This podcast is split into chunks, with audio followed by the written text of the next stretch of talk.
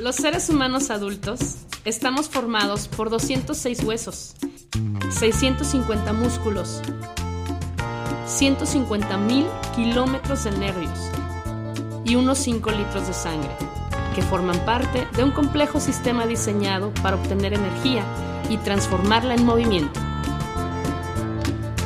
Bienvenidos a Anfibios Radio, tu primera clase de baile por internet.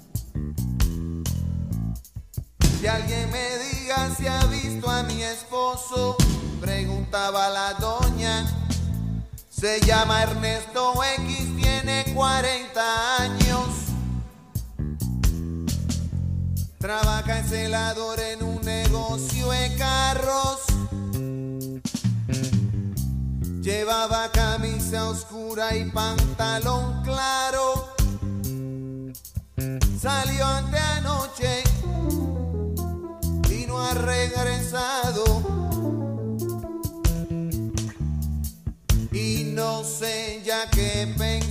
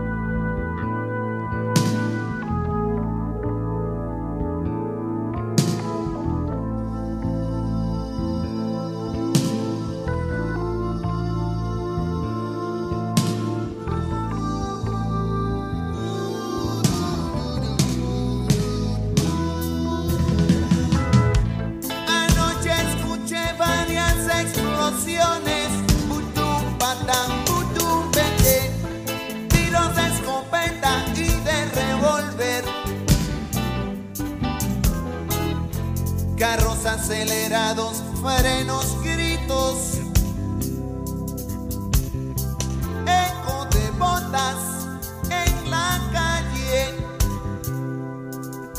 toques de puerta, quejas por dioses, platos rotos. Mm, Estaban dando la telenovela,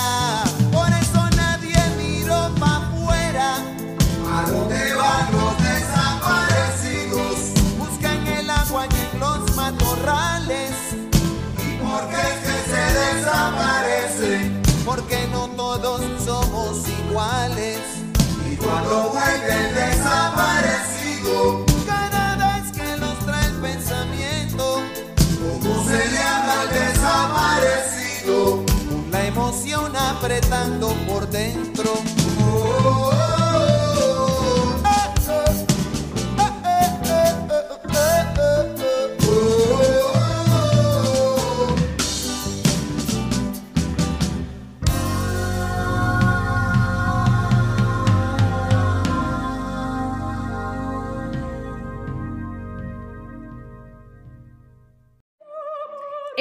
Personas que buscan que su alimentación sea sana? Granola Gourmet te ofrece pan, galletas y granola horneada, todo libre de conservadores y sabores artificiales. Con ellos encuentras postres tradicionales y veganos. Su trabajo es darle gusto a tu paladar. Se ubican en el fraccionamiento Jardines de la Cruz.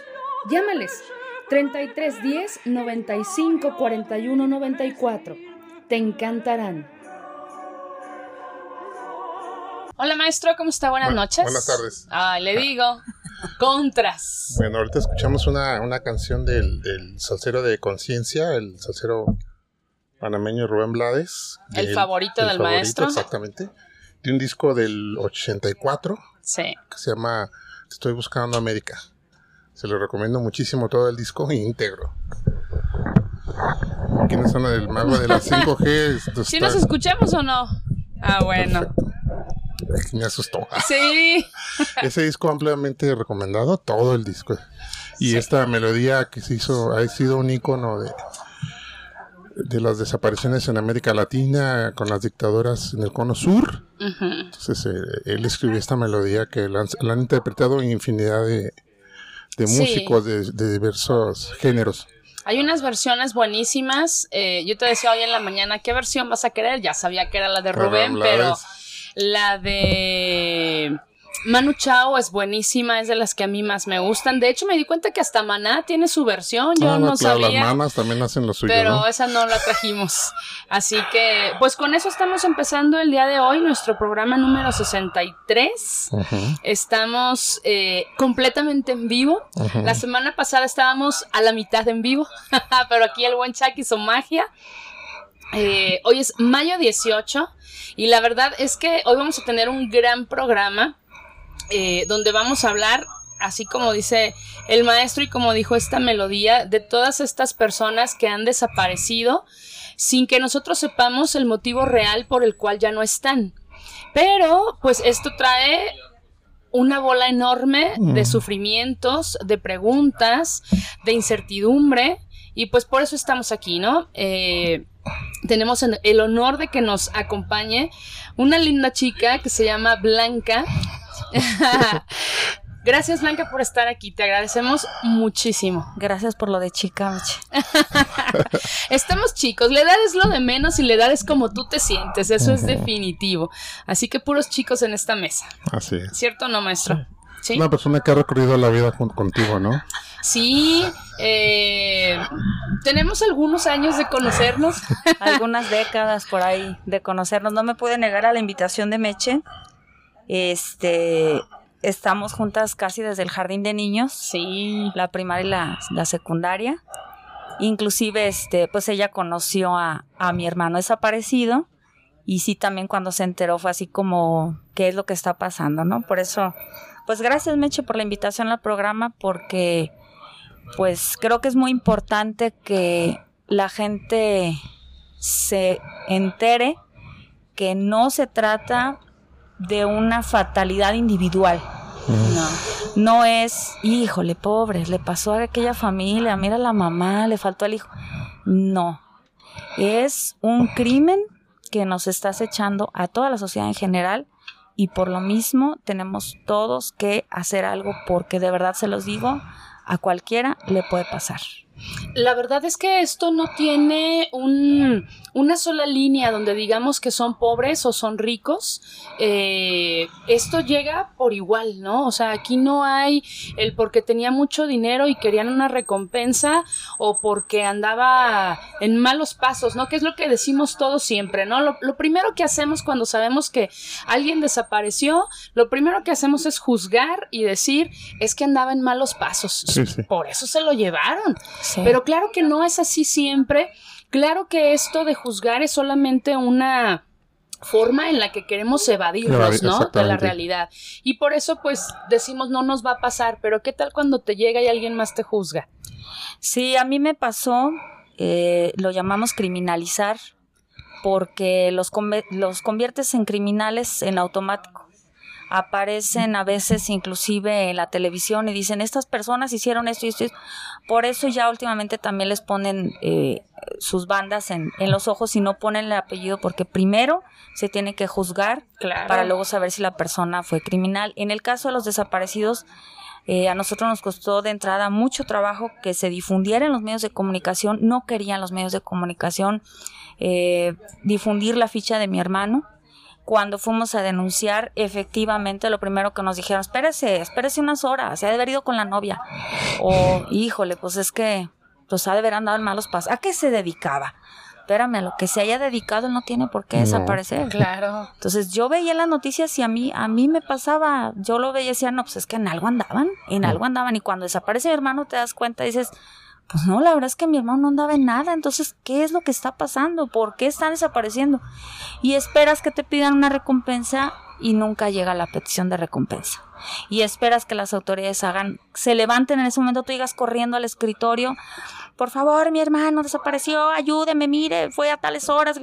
No, espérese, si tú estás queriendo que ellos se levanten y corran a buscarlo, porque ellos son los que tienen que ir a buscarlo, ellos tienen las armas, ellos tienen la autoridad para ir a buscarlos y pues no lo hacen. Y, y te encuentras con un altero de, expedientes y ponen tu carpeta hasta abajo y pues entonces te das cuenta que no queda de otra más que buscarlo tú mismo en, en la familia. Oye, porque, bueno, vamos a, a mencionar un documental que fue lo que nos volvió a unir en esta situación, pero hay una escena precisamente de, de ese documental donde otra persona está buscando a su hija y ella le llama a alguien para preguntarle, ¿no? Supongo yo que es de la fiscalía y la chica le dice, ah, es que permítame, porque ahorita hay un caso que necesita de toda mi atención porque este caso está sucediendo ahorita. Y la señora le pregunta, o sea, el mío ya no tiene importancia. No, no, no, no, claro que sí. Lo que pasa es que pues este está ocurriendo en este momento. ¿Y el mío? O sea, como dices es. tú, me voy hasta abajo, pero ¿y entonces cuándo? ¿No? Ya cuando pasan años también. Sí, eh, el documental se llama Retratos de una búsqueda. Es un documental de Alicia Calderón. Eh, eh, recibió la diosa de plata ya hace, si no mal recuerdo, hace cinco años. Eh, lo acaban de liberar en YouTube, así lo pueden buscar como Retratos de una búsqueda. Y retrata precisamente la historia de tres madres en la búsqueda de sus hijos. Una de ellas es mi madre, luego la señora Nati, Sí. y la señora Margarita. La señora Nati busca a Dalia. La señora Nati es originaria de Agualulco del Mercado. Oh. Dalia iba a comprar semillas para poner un vivero y en Zacatecas le mandó un mensaje, le dijo, rece mamá porque mi vida está en peligro y fue todo lo que supo. Ella se topó todavía con circunstancias más adversas porque tenía que hablar con gente de la Fiscalía de Zacatecas. Ella no tenía recursos para estar, eh, ella tenía un, un negocio de abarrotes y esto viene a la plática que teníamos, cómo afecta a toda la familia. Sí. Eh, Dalia tenía un niño en ese entonces de cuatro años. La señora Nati es abuela de, de, de Diego. Diego cambió su vida completamente. La de la señora Nati fue desplazada porque en el pueblo eh, empezaron a hablar de que Dalia sí. estaba en algo. Entonces ella tuvo que desplazarse del pueblo eh, buscar otros medios de, de, supervivencia para ella y para el niño Sí. y además buscar a su hija. Entonces es todo un, un drama el que envuelve a las familias de las personas desaparecidas. Fíjate que es muy triste que como sociedad, lejos de intentar ayudar, lo que haces es burlarte, juzgar y poner obstáculos para que sea aún más difícil la situación de estas personas. Porque, por ejemplo, a ella, o sea, en lugar de ir directamente a enfrentar o, o- o- o querer ofrecer una ayuda, ay no, era el meterle ideas al niño, el, ponerlo nervioso, el, juzgar antes de, de llegar y todavía decirle, o sea, quiere tapar el sol con un dedo si todo el pueblo lo sabe, y entonces, ¿por qué si lo sabes no vas y te unes y le dices en qué le ayudo, no? Así es, así es. Me, me comentabas de los casos. Entendemos que cuando hay una desaparición reciente tienen más posibilidades de localizarlos con vida. Y nosotros, por ejemplo, les llaman casos de larga data, donde tienen que darle seguimiento a la, a la investigación. Sin embargo, están aconteciendo tantos y tantos al día que tu expediente va quedando abajo y abajo y abajo. Y si no eres tú quien está todo el tiempo este Llamando. llamando, preguntando o haciendo tú las propias investigaciones y llevándole a la fiscalía los avances, pues difícilmente vas a tener una respuesta. Pero qué desgastante, ¿no? Y, y qué frustrante que tú estás esperando que la autoridad, que se supone que está ahí para eso, te pueda ayudar y te dice, vaya usted, porque no me compete llegar a otra ciudad a preguntar, pero usted sí, porque es el familiar directo. Y entonces, o sea, ¿para qué están ellos? No, no. En- quiero entender que entonces no hay como una liga entre las mismas autoridades Precisamente no hay se coordinación. puedan dar Coordinación, información. ajá. Eso es lo que se ha pedido desde un principio. De hecho, el movimiento de los familiares de personas desaparecidas ha cobrado fuerza a partir de la coyuntura nacional del movimiento nacional por personas desaparecidas, el de la justicia y dignidad de Javier Sicilia, que en ese entonces este eh, empezaron con la caravana a Estados Unidos y exigieron a las autoridades coordinación porque nos dimos cuenta que no había ni siquiera una eh, las cifras no eran las mismas entre las del estado y a nivel federal que era no, no se coordinaban venía aquí gente de la fiscalía de la república y el ministerio público del estado pues no no lo recibía de buena forma o sea no hay una una coordinación no la había en estos momentos ha habido avances Mm. en los que se ha coordinado, por ejemplo, la Comisión Nacional de Búsqueda con la Comisión Estatal de Búsqueda. Eh, la Fiscalía Especializada tiene más coordinación con, con, con la, con la Fiscalía Especializada en Búsqueda de Personas Desaparecidas de, de la República, pero hace 10 años que desapareció mi hermano, no había todo esto. Entonces, pues sí ha habido avances, pero todavía nos falta en materia de coordinación in- institucional. Bastante. Yo quiero que nos regresemos un poquito y nos platiques a grandes rasgos cómo fue la desaparición de Pepe y cómo es que ustedes se dan cuenta que ya su realidad es diferente, Blanca. Pero no sé si vamos a ir a un corte antes. Vamos a un corte antes y regresamos con eso, ¿sale? Primero café, luego existo. Tu cafetería de barrio en el sur de la ciudad, donde encontrarás rico café, deliciosas tisanas y un amplio menú de comidas a cualquier hora del día. Cuentan con opciones vegetarianas. Su horario es amplio, te esperan de 7 de la mañana a 11 de la noche. Se ubican en la confluencia de las calles Isla Trinidad y Avenida López de Legazpi. Búscalos en Facebook como Primero Café, luego Existo. Visítalos. Estamos de vuelta, chicos. Perdón, es que la plática tiene que segui- seguir aquí tras bambalinas. Yo le, le comentaba a Blanca que eh, el día de hoy por tercera vez volví a ver este documental y es increíble que las lágrimas salen de la misma forma y de la misma sorpresa como la primera vez que la vi, ¿no? Creo que es como un poquito de castigo quizá inconscientemente porque pues a lo mejor no hemos podido ayudar, ¿no? De la, de la forma que, que quisiéramos. Pero bueno, vamos a escuchar, un poquitito así de, de esa historia de, de Pepe y, y donde nos damos cuenta que, que de verdad ya no está.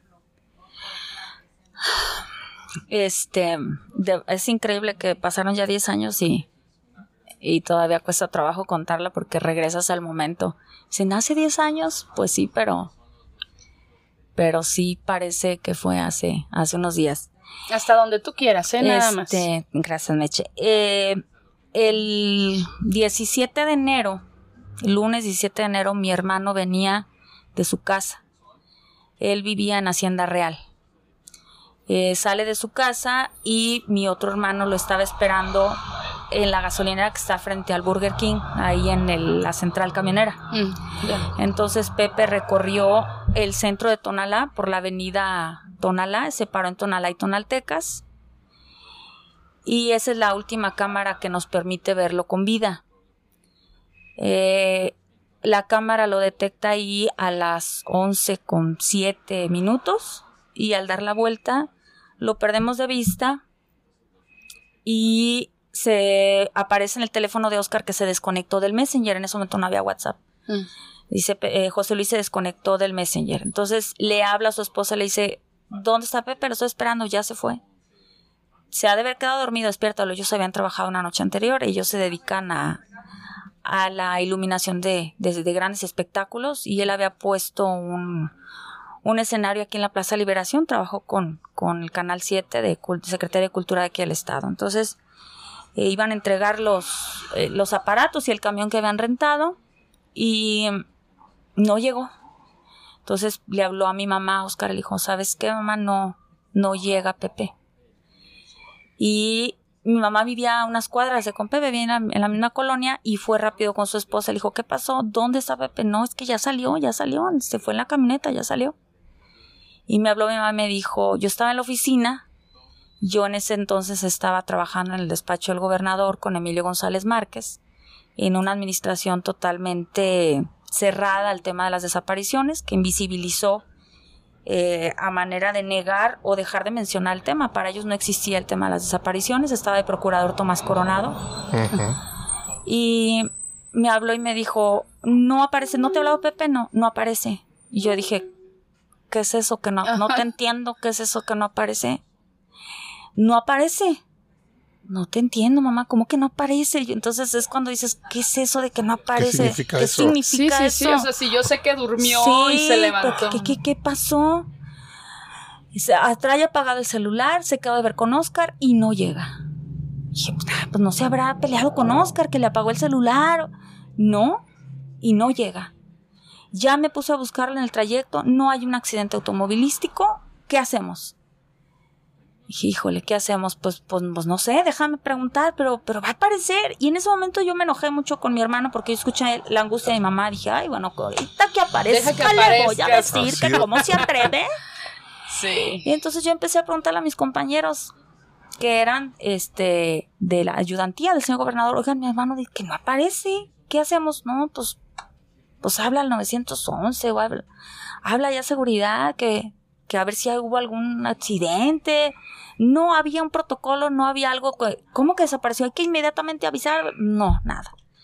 Entonces yo dejé pasar un par de horas fundamentales hasta el momento. Sé que fueron fundamentales porque debimos de haber corrido, no sé ya qué debimos de haber hecho, la verdad, porque lo hicimos todo. Entonces, mm, cuando a, a la hora y media, dos horas, no, no, no, no, ¿qué pasó ya? No, nada, ¿qué pasó? Nada. Y me dice mamá, me voy a ir a la guardería, porque él quedó de ir por los niños. Si no llega a la guardería, Es que algo es está que algo mal. está mal. Salen los niños a las 4 de la guardería. Entonces llegó a la guardería en el fraccionamiento Revolución y cuando se dio la hora y no llegó mi hermano, me habló y me dijo, no llegó, nos vemos en tu casa para ver qué vamos a hacer. Entonces yo hablo al CEMEFO y me dicen, este, hay un cuerpo con esas características. Y yo no le dije a mi mamá, me fui rápido al CEMEFO. Cuando llegué, mi hermano ya estaba ahí, que él sí me habló. Le dije, me dijeron que se me fue algo. Y salió él con la cara blanca. Me dijo, no es. Ay, bendito sea Dios.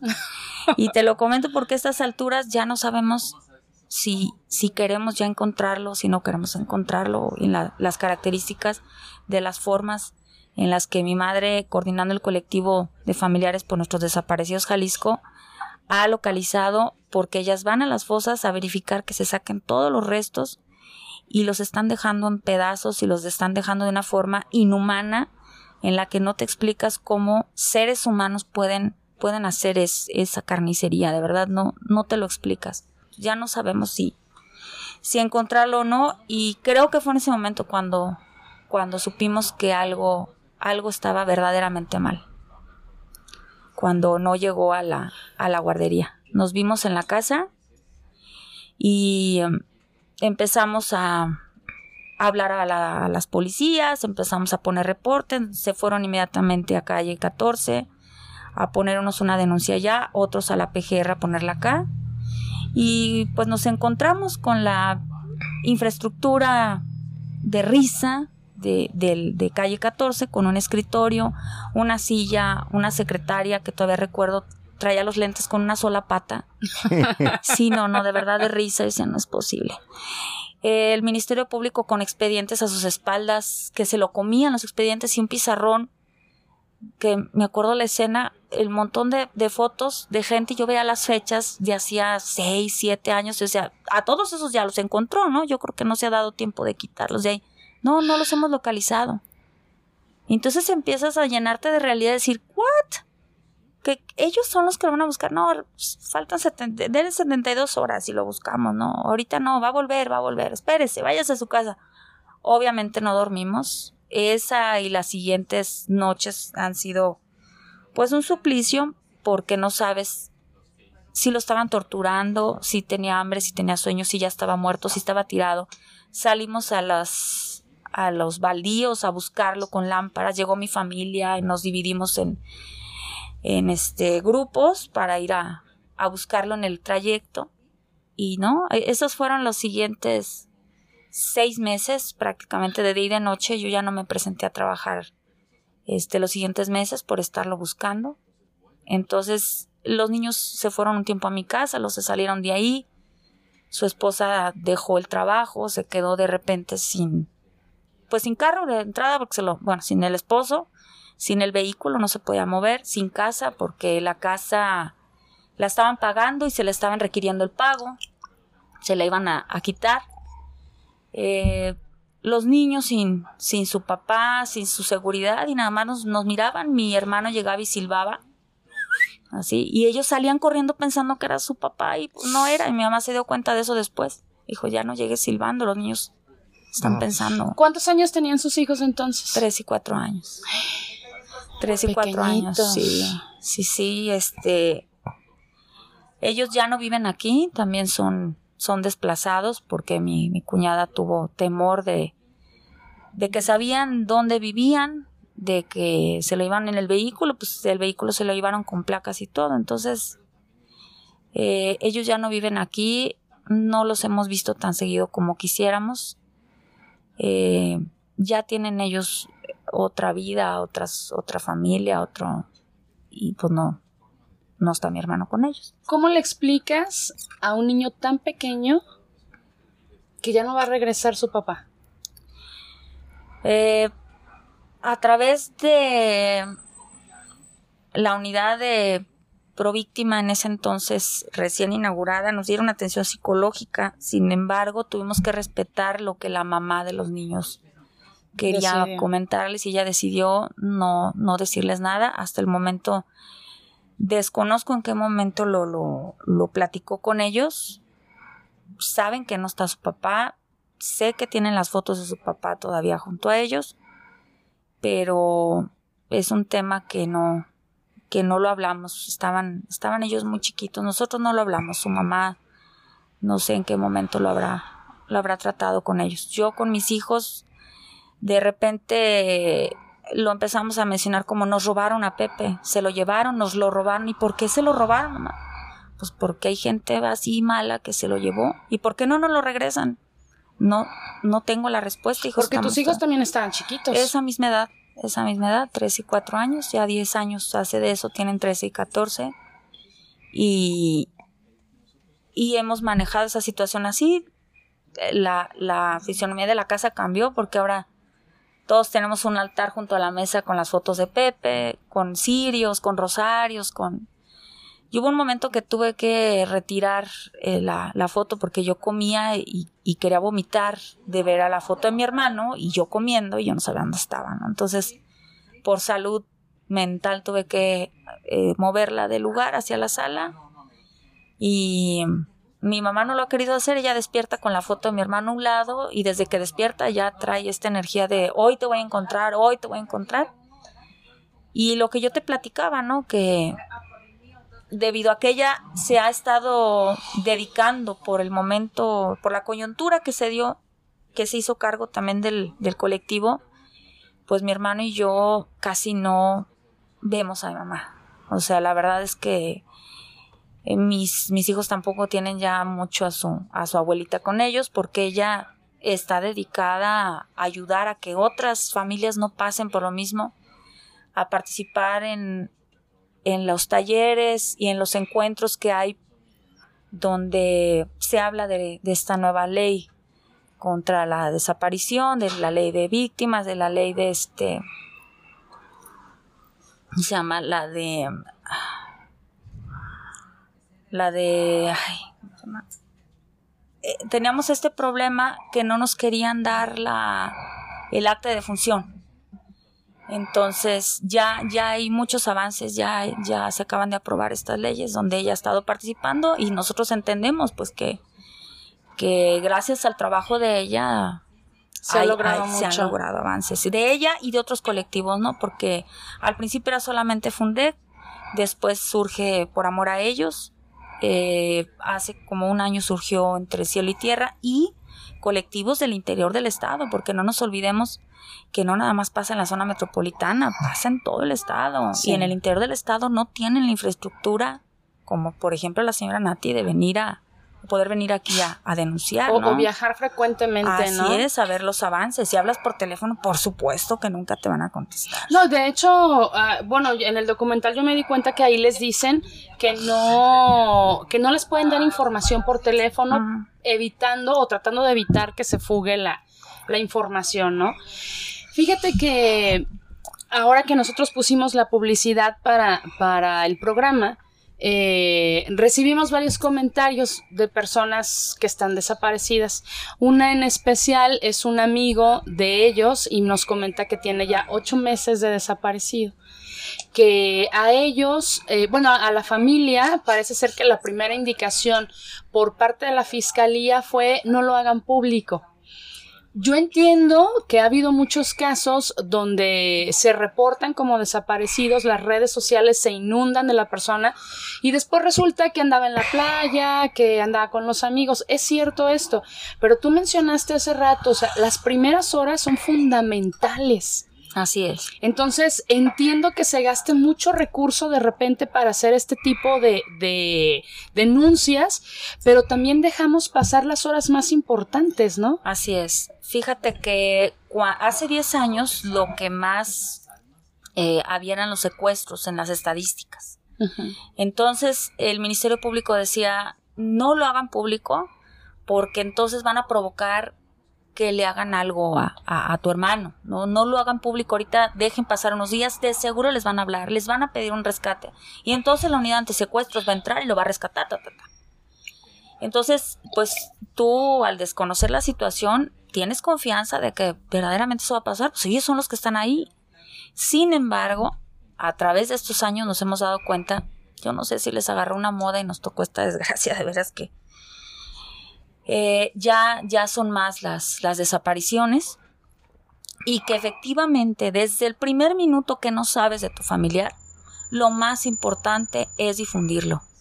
Hemos visto que la difusión en medios, que el que la sociedad se entere y que haga presión sobre las autoridades es lo de las tácticas de los colectivos de familiares desaparecidos que más ha funcionado Sí. para que nos hagan caso. Claro. Definitivamente.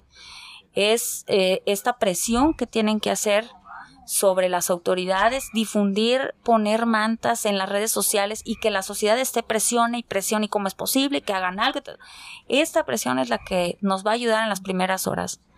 Además, pues nosotros recomendamos eh, salir a buscar inmediatamente en el, en el trayecto, si, si saben por dónde transitó la persona, las cámaras, porque las cámaras se borran a los 10 o 15 días cuando no son las del C5, por ejemplo.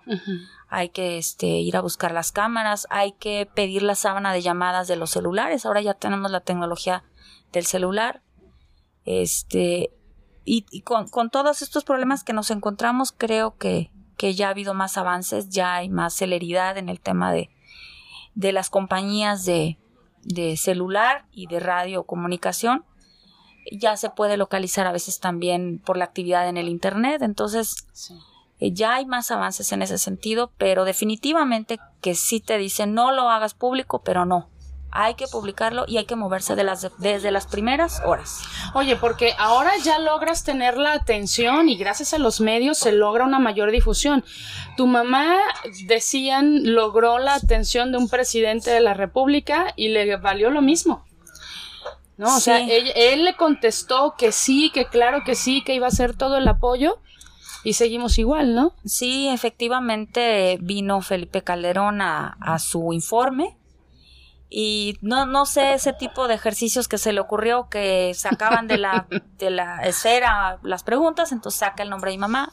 No, perdón, saca, saca el nombre de una persona y no, ¿dónde está la señora tal? No, pues no, no. Y entonces mi mamá se levanta. Sí. Y soy Guadalupe Aguilar y busco a mi hijo desaparecido y aquí nadie me hace caso. Y entonces yo estaba en ese evento desde las gradas y yo veía la reacción de Emilio González, yo veía la reacción de Tomás Coronado, de inclusive de la esposa de Emilio, que le pega en el hombro y le dice, ¿qué pasó? ¿Qué pasó? Entonces Emilio voltea y ve a Fernando Guzmán y le truena el dedo para que calle a mi mamá. Claro. se va Fernando Guzmán. Señora Lupita, y usted no se me acerque, le dice. Porque yo con usted ya fui y por la puerta de atrás se salía. Vergonzosamente fuimos a pedirle el favor que le dijera al procurador que por favor nos ayudara a buscarlo y se salía por atrás y la secretaria le decía, por favor, ayúdame, que no sé, yo trabajaba en el despacho, me, yo pensé que me iban a ayudar.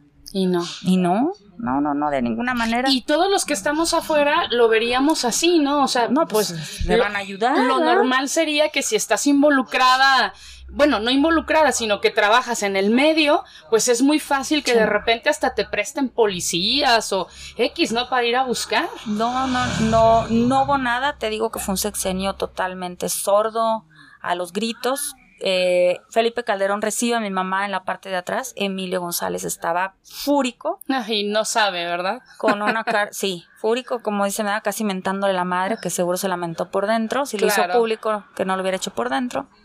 Entonces, este, Felipe Calderón le dijo, ¿qué hay que hacer, señor? Usted dígame, ¿qué ha pasado? No, es que aquí no me han hecho caso. Y yo, mi hijo, le empezó a platicar y le dio instrucciones a, a, su gente en ese momento para que estuviera en contacto con mi mamá, agente del ejército.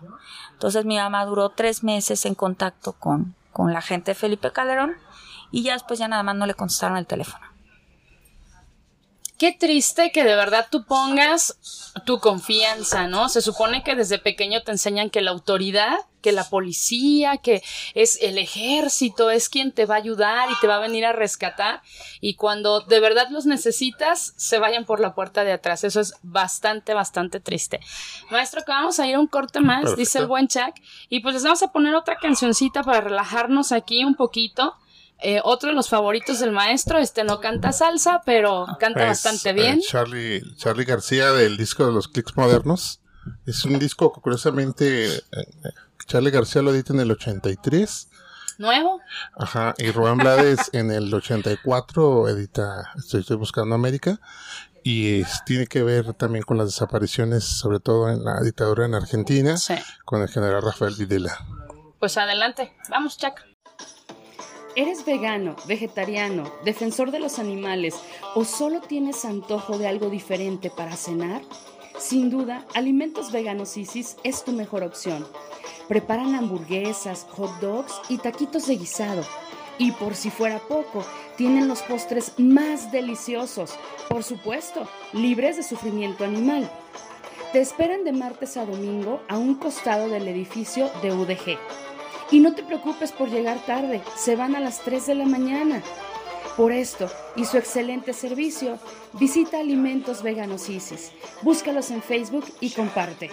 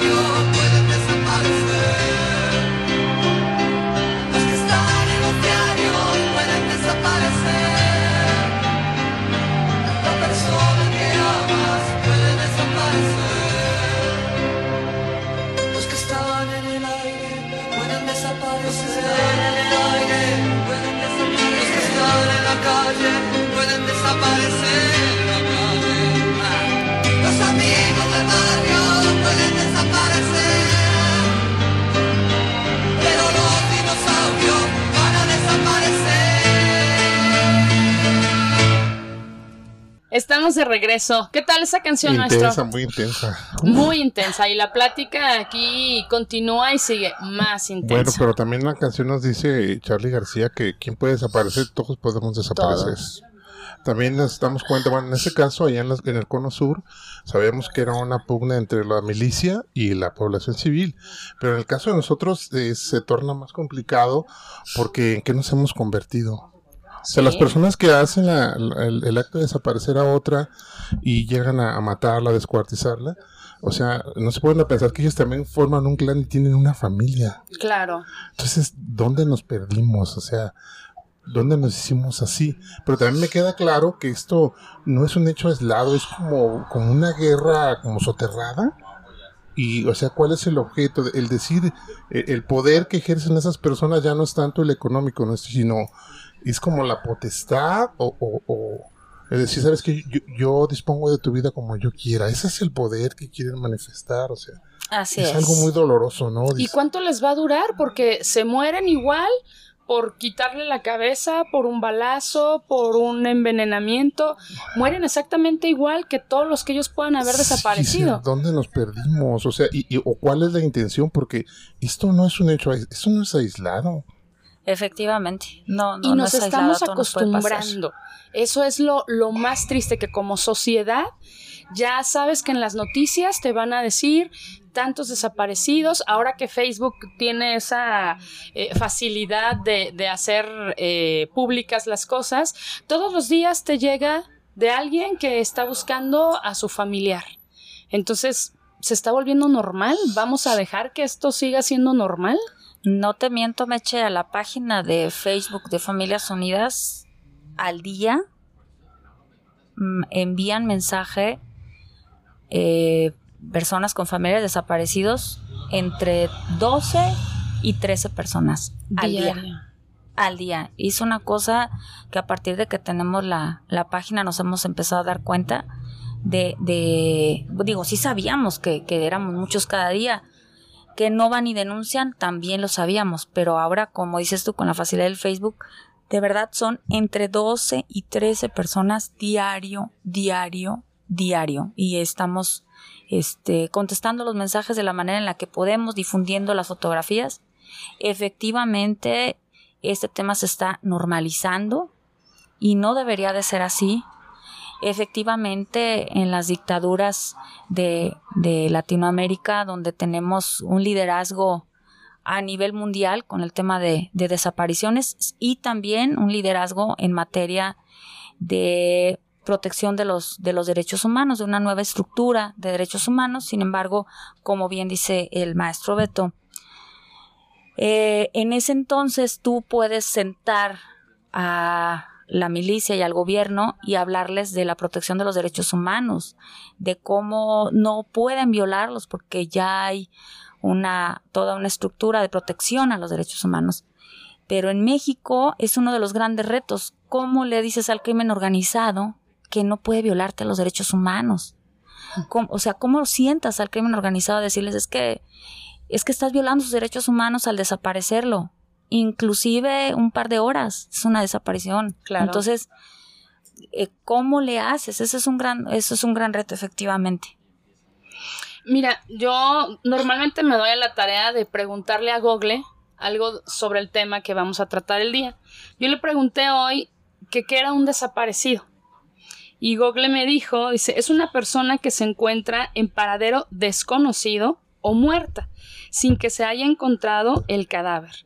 La víctima de desaparición forzada debido a catástrofe, represión policial, rapto o acciones bélicas.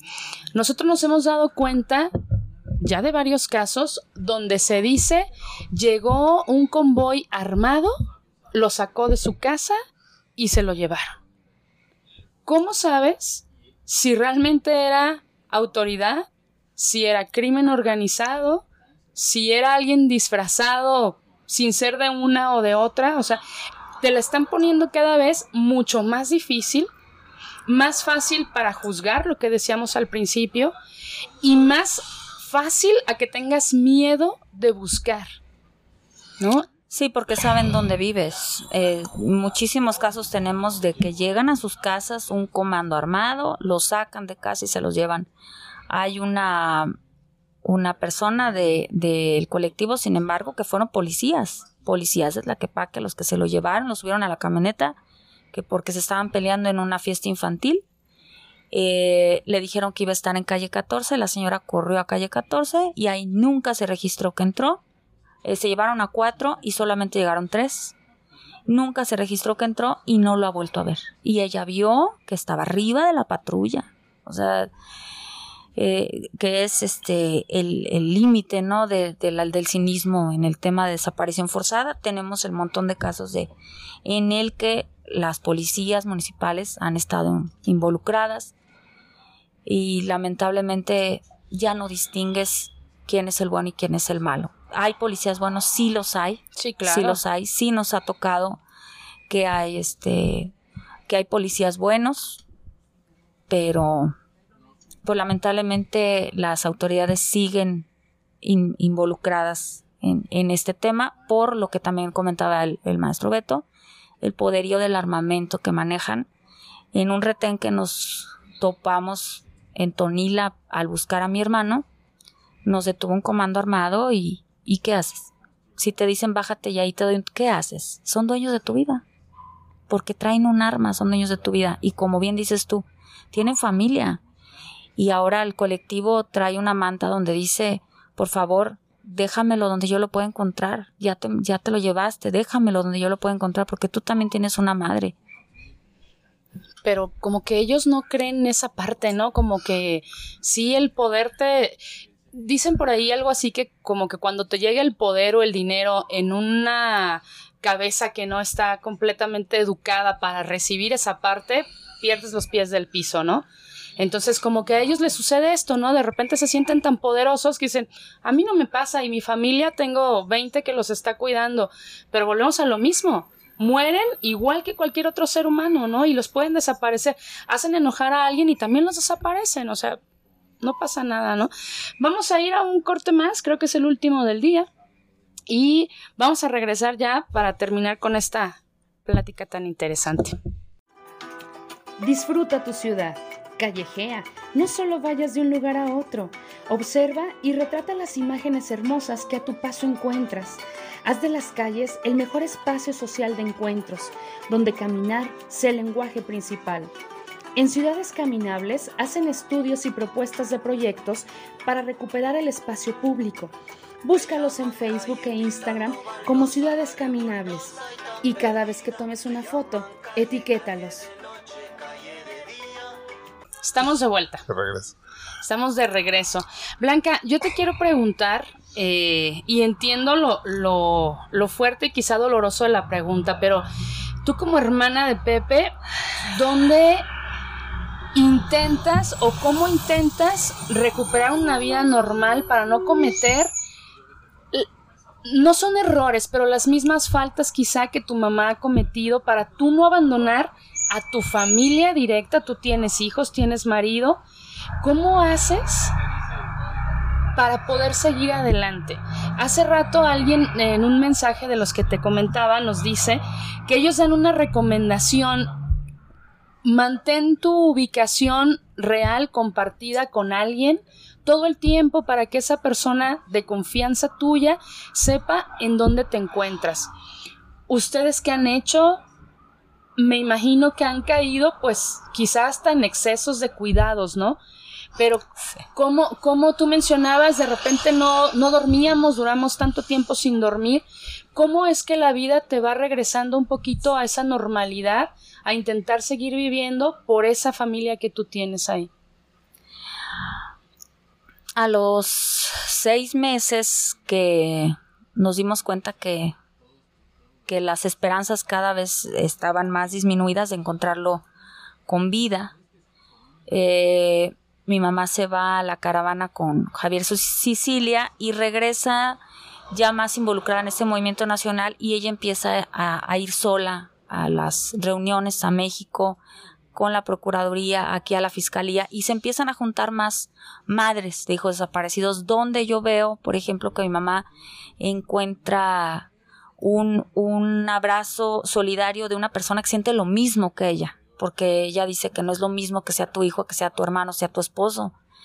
Cuando es tu hijo, ella, ¿no? Dice que es un dolor que, que ni yo me, me quiero imaginar.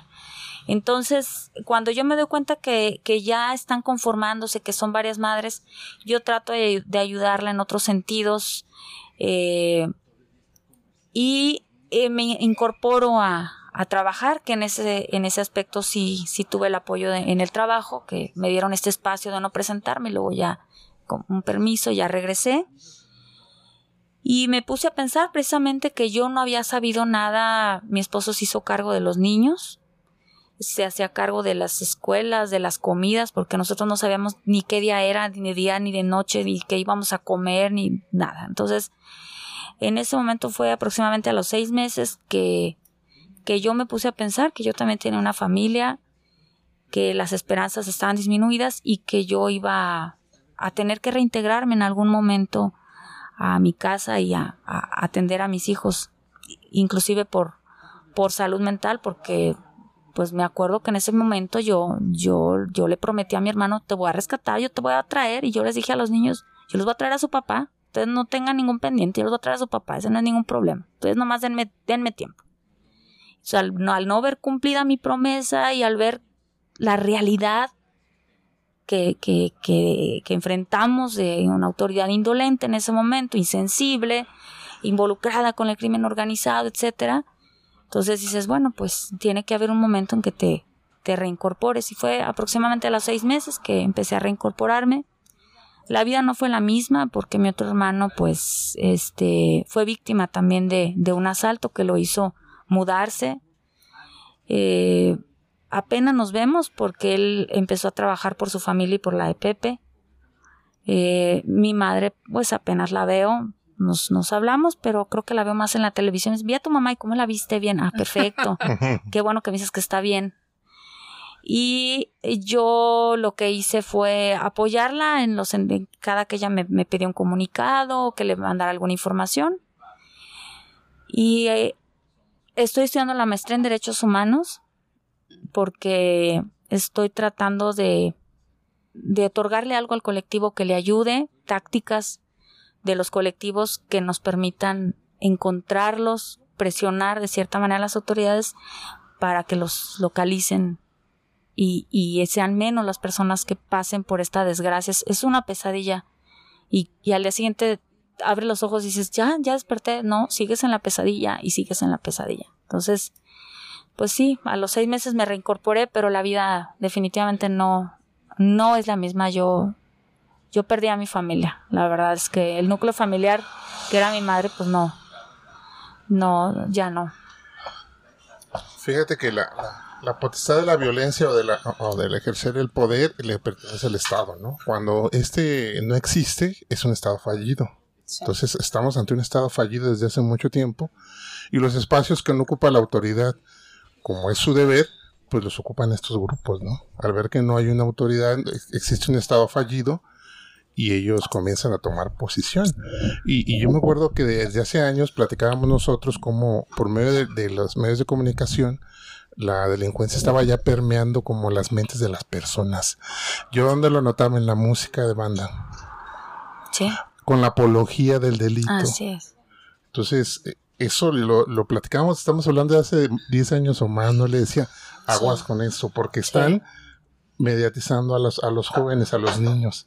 Entonces, de tal manera, ellos son los sicarios de ahorita. Así es. Son los que andan secuestrando y arrancando las cabezas. Hace unos días estaba viendo yo otro documental relacionado con, y ahí hacen un comentario que a mí me pareció muy grave, que es cómo las personas mayores de 35, 40 nos estamos asustando y preocupando y sorprendiendo de cómo los niños de 8, 10, 12 años, su mayor deseo en la vida es ser narcotraficante, delincuente, sicario. ¿Por qué? Porque van a tener dinero y porque van a tener mucho poder. Así es. Imagínate esa generación si tiene todo ese permiso y facilidad para llegar a hacerlo. Sí, efectivamente como sociedad tenemos mucho que hacer con nuestros hijos para, para evitar que esto se siga reproduciendo. Por otro lado, con la impunidad. La impunidad es lo que nos tiene así como, como sociedad con estos delitos porque no pasa nada. O sea, hacen lo que quieren porque no pasa nada. Hay un estudio y está en internet, se llama Los costos de la impunidad, del doctor Alejandro Anaya, donde menciona que con un 1%, un 1%, que los delitos fueran consignados, tenían, eh, se, reducía considerablemente el número de desapariciones. O sea, si nos estamos preguntando cómo disminuye el delito de la desaparición, disminuyendo la impunidad. Claro. Eh, consignando a las personas, a los delincuentes. Este, hoy precisamente eh, en, un caso familiar el juez volvió a posponer la audiencia, no hay una consignación, entonces hay impunidad en nuestro país, creo que es el principal flagelo antes que la propia desaparición, la impunidad y la corrupción. Muy triste nuestra realidad. Blanca, muchísimas gracias por haber estado con nosotros. Dicen que el tiempo vuela cuando uno se divierte. bueno, bueno, entre comillas, bastante. Yo quiero, nos vamos a despedir con un pequeño fragmento de un poema de Mario Benedetti. Poeta uruguayo que se llama Desaparecidos. Es un pequeño fragmento, eh, pero igual les vamos a dejar en la página este documental del que estuvimos platicando hoy, Retratos de una búsqueda. De verdad, tómense el tiempo de verlo, es como hora y media aproximadamente, y cualquier duda, si tienen la necesidad de saber quién les puede ayudar con un familiar, amigo desaparecido, podemos ser el vínculo para que tengan la ayuda correspondiente. Gracias por escucharnos, vamos con este audio y nos escuchamos el siguiente martes. Gracias. Están en algún sitio, concertados, desconcertados, sordos, buscándose, buscándonos, bloqueados por los signos y las dudas, contemplando las verjas de las plazas, los timbres de las puertas, las viejas azoteas, ordenando sus sueños, sus olvidos, quizá convalecientes de su muerte privada. Nadie les ha explicado con certeza si ya se fueron o si no, si son pancartas o temblores, sobrevivientes o responsos. Mario Benedetti.